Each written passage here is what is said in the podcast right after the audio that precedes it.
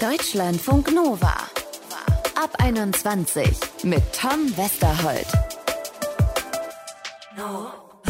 Was, wenn uns das erste, zweite und auch fünfte oder fünfzehnte Tattoo nicht mehr ausreicht und wir uns auch an die drei bis fünf Piercings längst gewöhnt haben?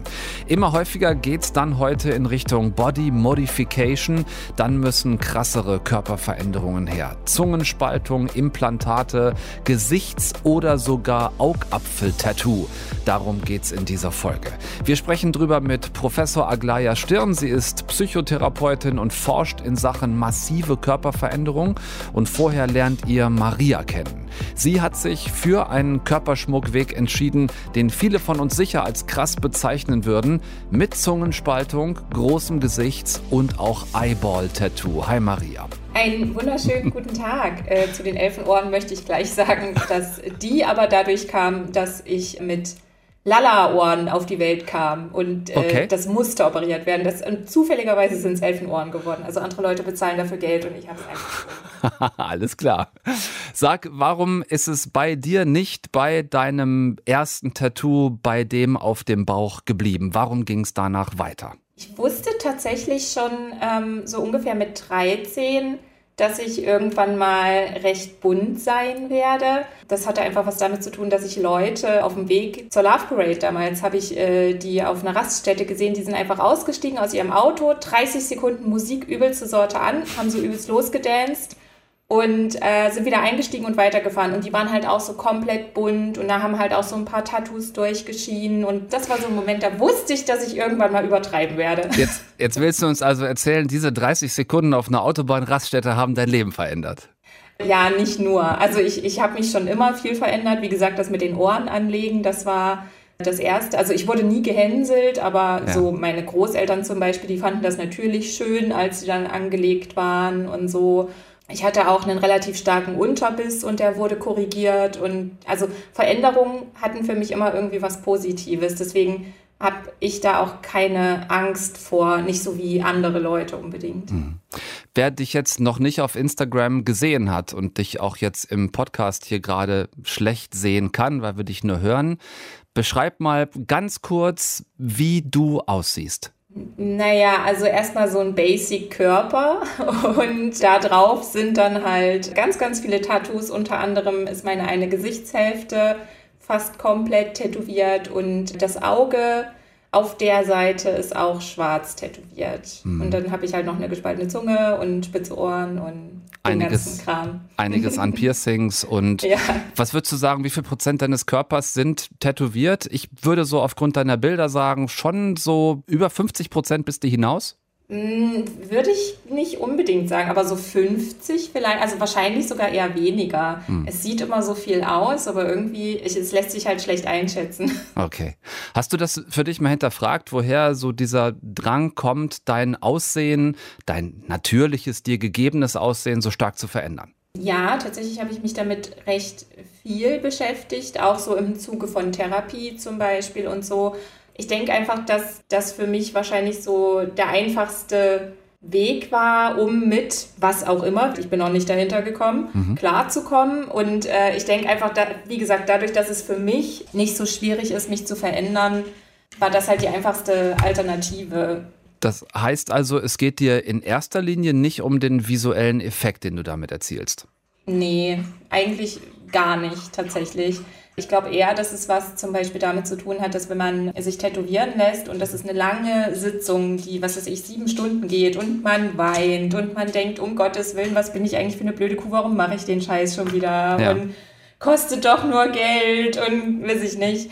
Dann ist es eher so, dass wenn man durchgezogen hat, dann ist man so unfassbar stolz. Also das ist so ein bisschen, ja, man ist einfach stolz darauf, dass man, egal was der eigene Körper gerade gesagt hat, man hat einfach durchgezogen.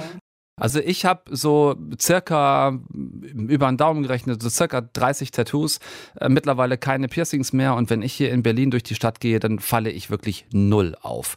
Also mhm. beide Arme voll, Beine, Nacken, alles irgendwie heute komplett normal. Aber ich kann halt auch einen Anzug anziehen und fast alle Tattoos sind weg. Das ist bei dir anders. Durch Gesichts- und Eyeball-Tattoo wirst du definitiv angeguckt. Geht's mhm. auch darum?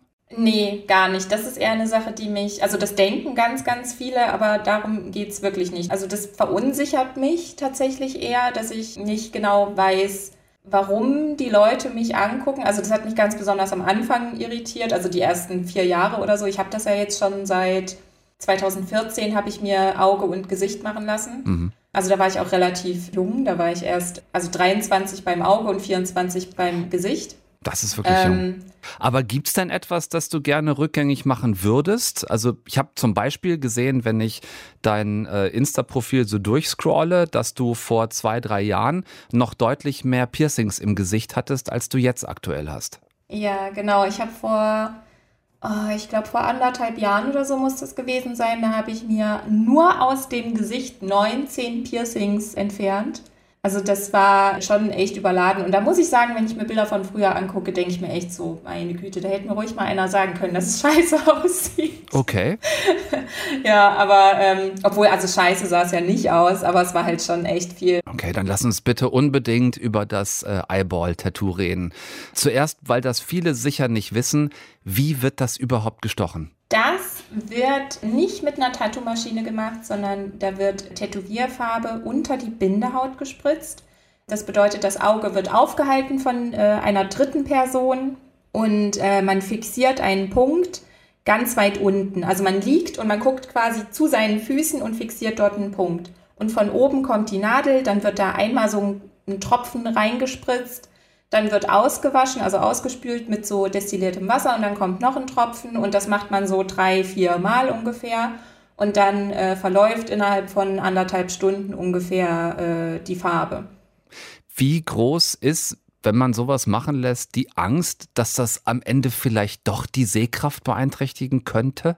Ja, es kommt drauf an, mit wie viel Naivität man an das Thema rangeht. Mhm. Also ich muss sagen, also ich habe tendenziell sowieso keine Angst vor irgendwelchen Sachen, weil es bei mir nichts bringen würde. Sobald ich mir was in den Kopf gesetzt habe, mache ich es sowieso. Und dann ist halt irgendwie auch egal. Aber natürlich, wenn es einem nicht gut geht, wenn man irgendwie auch nur Ansätze einer Erkältung hat oder Herpes zum Beispiel, wirklich, dann sollte man nichts an sich machen lassen. Ansonsten kann das zu den krassesten Entzündungen kommen. Ja, aber jetzt reden wir immer noch von einer Einfärbung des Augapfels, ne? Also mhm.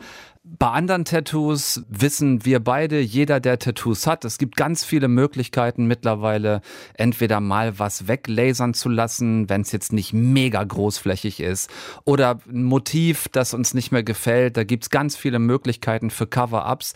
Aber das Eyeball-Tattoo, also die Einfärbung, die kannst du ja nicht rückgängig machen, oder?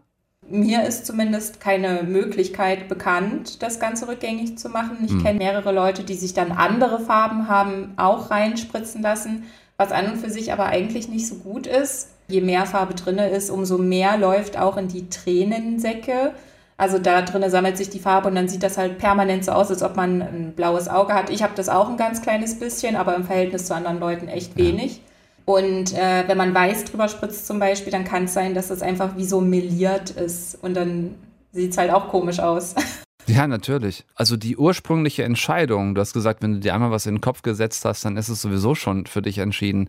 Aber war das mit ein Grund zu sagen, das ist jetzt eine irreversible Entscheidung für den Rest meines Lebens und wenn ich das mit 40, 50 richtig scheiße finden sollte, dann habe ich halt einfach Pech gehabt? Also es ist ja einerseits äh, so, dass man im besten Fall die Sachen, die man mit sich macht, sowieso nicht bereut und sowieso nicht wegmachen lässt, einfach weil es die richtige Entscheidung war und man im besten Fall vielleicht auch einfach ein cooles Jahr damit verbindet oder einfach irgendwie die Jugend oder sonst was. Und andererseits ist es natürlich auch so, dass es doch scheißegal ist, wie du aussiehst. Es ist doch scheißegal, ob ich also auch ob ich jetzt für irgendwen oder für mich scheiße aussehen würde, so das wäre ja egal, weil eigentlich geht es mir ja gut und ich bin super gesund und so. Und dann ist es doch vollkommen zweitrangig, ob ich da irgendwas im Gesicht habe oder nicht oder im Auge. Hm.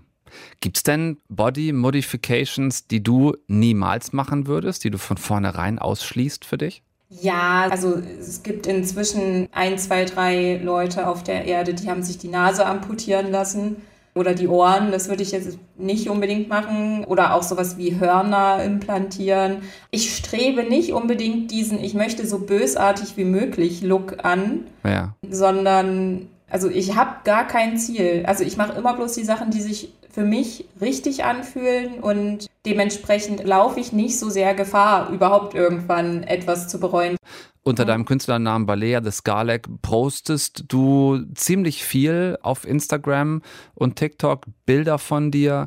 Ist das nicht ein bisschen im Widerspruch zueinander? Auf der einen Seite veräußerst du ja all die Dinge, die du mit deinem Körper machst.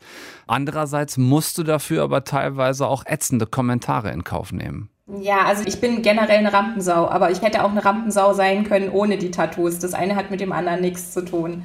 Wie ist das, wenn du Leute kennenlernst? Erlebst du das dann manchmal auch, dass die am Ende äh, sowas Charmantes sagen wie, ach, das hätte ich gar nicht gedacht, dass du so und so bist?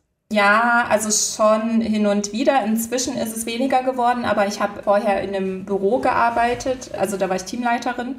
Und wenn ich da zum Beispiel neue Mitarbeiter hatte, dann war es ganz oft so, dass die ganz am Anfang sehr erschrocken waren, dass ich ihre Teamleiterin bin und dass dann aber so nach dem ersten, zweiten Tag, dass sie dann wirklich auf mich zukamen und gesagt haben, boah, du bist ja ganz normal, du bist ja voll nett. Du bist ja gar wow. kein Monster. ja, ja, genau. Oh Gott. Ja.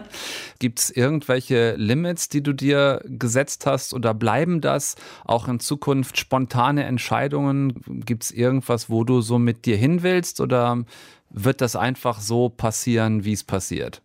Also rein optisch habe ich äh, tatsächlich gar keine Idee, wohin es gehen soll. Ich hätte schon noch gerne so ein paar Stellen, die wirklich leer sind. Da hätte ich jetzt gerne noch irgendwie was, aber was dahin kommt, keine Ahnung. Bleibt dein linkes Auge im Originalzustand? Mein linkes Auge wird so bleiben, wie es ist, ja. Also ich weiß noch nicht, ob im Gesicht allgemein noch was kommt. Vielleicht schon. Also so wie ich mich kenne, wahrscheinlich, ja. Aber das linke Auge werde ich mir beibehalten, weil das, wenn man nur das rechte Auge sieht, dann wirkt das schon recht distanziert und unmenschlich. Und ich glaube, dass ich für mich mein linkes Auge irgendwie behalten möchte. Liebe Maria, alles Gute für die Zukunft. Ich folge dir weiter auf Insta selbstverständlich und äh, bis zum nächsten Mal. Balea de Skalek, wenn ihr möchtet, dann schaut sie euch gerne mal an. Das sind wirklich tolle Fotos von deiner Körperkunst. Danke dir sehr fürs Gespräch bei uns. Ja, vielen Dank.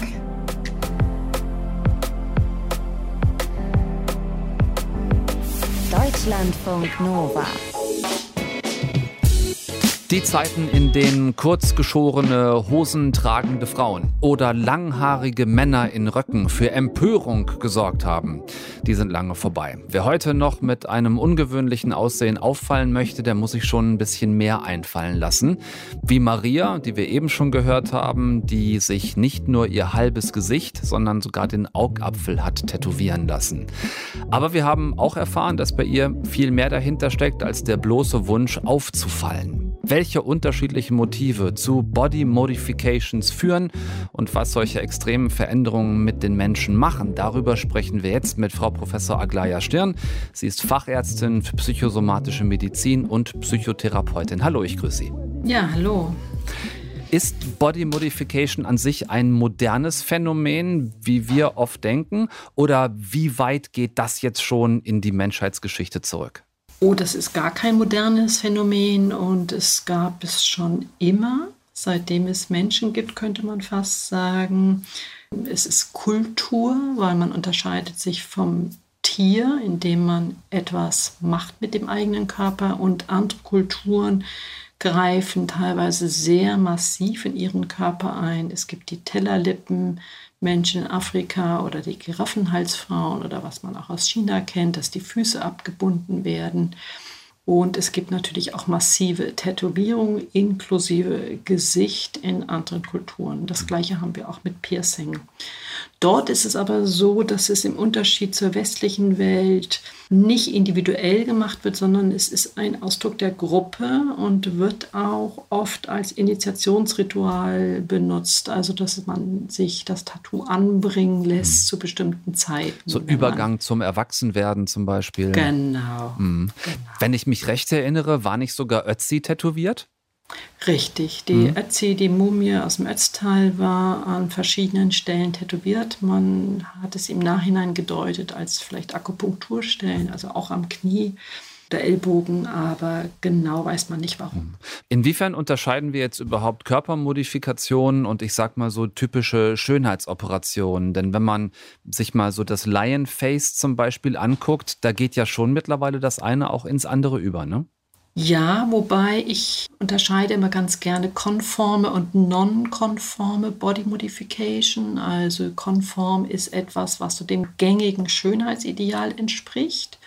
Und das ist ja auch das, was extrem zugenommen hat. Also Menschen, die sich Botox spritzen lassen oder ähm, die Augen etwas öffnen oder Falten im Gesicht, irgendwie das Gesicht Facelifting oder vielleicht auch Brüste vergrößern, Fett absaugen. Das ist etwas, was sehr zunimmt und eigentlich dem normalen Stereotypen, Schönheitsideal der jeweiligen Gesellschaft ähm, entspricht.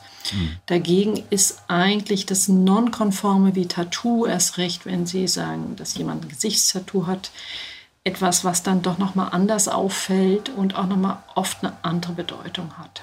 Woher kommt dieser Wunsch, sich äußerlich so extrem zu verändern? Also das, was ich in meinen vielen Forschungen ähm, auch gesehen habe, ist, dass die meisten es aus Gründen tun. Also die meisten haben gesagt, sie haben es sich lange überlegt, welches Tattoo und auch dann geguckt, dass es mit einem selbst zu tun hat, also der Ausdruck der Individualität oder auch Identität. Mhm. Manche haben gesagt, dass sie es an bestimmten Zeiten im Leben gemacht hat, nach einer Trennung oder wenn jemand gestorben ist. Oder es auch Ausdruck der Persönlichkeit sein soll, wenn jemand sich mit dem Adler identifiziert oder mit etwas anderem.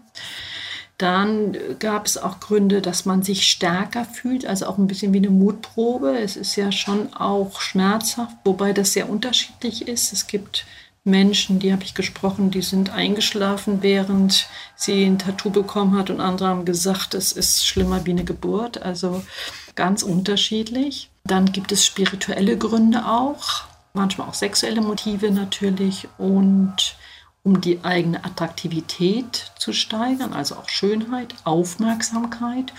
Und was ich auch oft gehört habe, ist, dass es doch auch ein bisschen wie eine Sucht sein kann, It's like potato chips, you can't have only one. Also, dass wenn man ein genau Tattoo hat, dann hat man schon mal den Anfang gemacht und möchte eigentlich dann auch mehrere haben. An wen kann oder sollte ich mich Ihrer Meinung nach denn wenden, wenn ich dann, nachdem der Trend vorbei ist, das Gefühl bekomme, ich habe hier wirklich einen schweren Fehler gemacht und fange an, wirklich unter der äußerlichen Veränderung zu leiden? Bis zu 15 Prozent der Menschen, die sich ähm, Tattoos stechen lassen haben, wollen sie wieder loswerden. Es ist nicht so viel, aber es ist auch einiges. Und manche, weil sie sagen, ja, jetzt habe ich diesen Freund nicht mehr und der Name soll weg oder weil es schlecht gestochen wurde oder es einem nicht mehr gefällt. Da geht man ähm, zu einem Dermatologen, zum Hautarzt und kann es sich mit Laser entfernen lassen. Aber man muss wissen, es bleibt immer eine Narbe. Und aber das geht. Ja. Und wenn es tatsächlich sowas ist wie eine, ich frage jetzt mal stellvertretend, für alle eine Zungenspaltung, die rückgängig machen, Implantate, das ist, glaube ich, heute alles weitestgehend, mal abgesehen vom Eyeball-Tattoo, schon auch möglich. Also auch die, sage ich mal, chirurgischen Eingriffe wieder rückgängig zu machen. Genau, also da ist viel möglich mit der modernen Medizin. Aber bei einer Zungenspaltung muss man auch wissen, dass natürlich dann auch wieder eine Narbe bleibt. Und es gibt ja auch Geschmacksnerven auf der Zunge und es kann schon sein, dass die dann auch beeinträchtigt sind. Aber das geht. Also, dass man das ein oder andere dann auch wieder rückgängig macht, aber nie 100 Prozent. Ja. Dann nehmen wir das mal mit und letzten Endes, das dürfen wir auch nicht vergessen, ist ja jede Entscheidung, die wir im Leben treffen, eine Momentaufnahme. Ne? Und niemand von uns weiß, äh, ob wir in fünf oder zehn Jahren immer noch hinter dieser Entscheidung stehen. Kann man ja auch im Hinterkopf haben. Genau, ne? das finde ich ganz wichtig, was Sie sagen, dass das nicht nur darauf sich bezieht, sondern aufs ganze Leben, dass man eigentlich ständig Entscheidungen trifft und nie so richtig weiß in dem Moment, welche die richtige ist. Und manchmal kann man auch gar keine richtige treffen. Danke, Professor Aglaya Stirn, Fachärztin für psychosomatische Medizin und Psychotherapeutin. Danke fürs Gespräch. Ja, vielen Dank auch. Tattoos und Body Modification sind sichtbare Entscheidungen, die bleiben. Woher sie kommen, was uns dazu treibt und wie wir später vielleicht damit umgehen, das wollten wir in dieser Folge mal ein bisschen beleuchten. Was immer ihr euch unter die Haut haut, seid überzeugt davon und zwar so richtig wenigstens in dem Moment. Was erstmal drin ist, ist nämlich drin. Macht's gut zusammen. Tschüss, bis zum nächsten Mal.